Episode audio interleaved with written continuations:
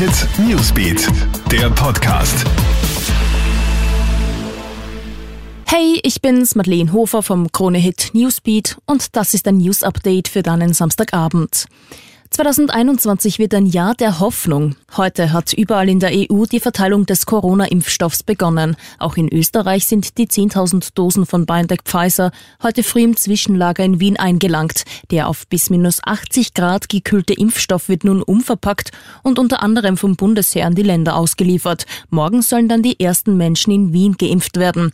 Die Impfungen helfen uns, zu unserem normalen Leben zurückzukehren, sagen jetzt auch immer mehr Politiker, wie etwa EU-Kommissioner Kommissionspräsidentin Ursula von der Leyen.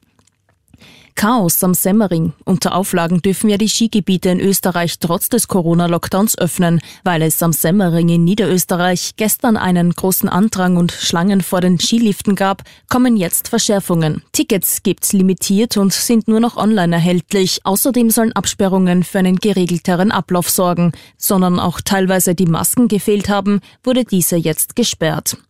Und Sputnik 5 erhält eine weitere Zulassung. Der russische Corona-Impfstoff darf jetzt auch an Menschen über 60 Jahre verabreicht werden. Bisher wurden diese vom nationalen Impfprogramm ausgeschlossen, da das Serum für diese Altersgruppe separat getestet wurde. Als erstes Land weltweit hat ja Russland mit Sputnik 5 bereits im August einen Corona-Impfstoff zugelassen, allerdings ohne davor eine groß angelegte Studie gemacht zu haben.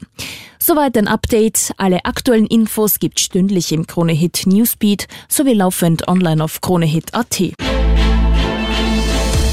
Kronehit Newsbeat, der Podcast.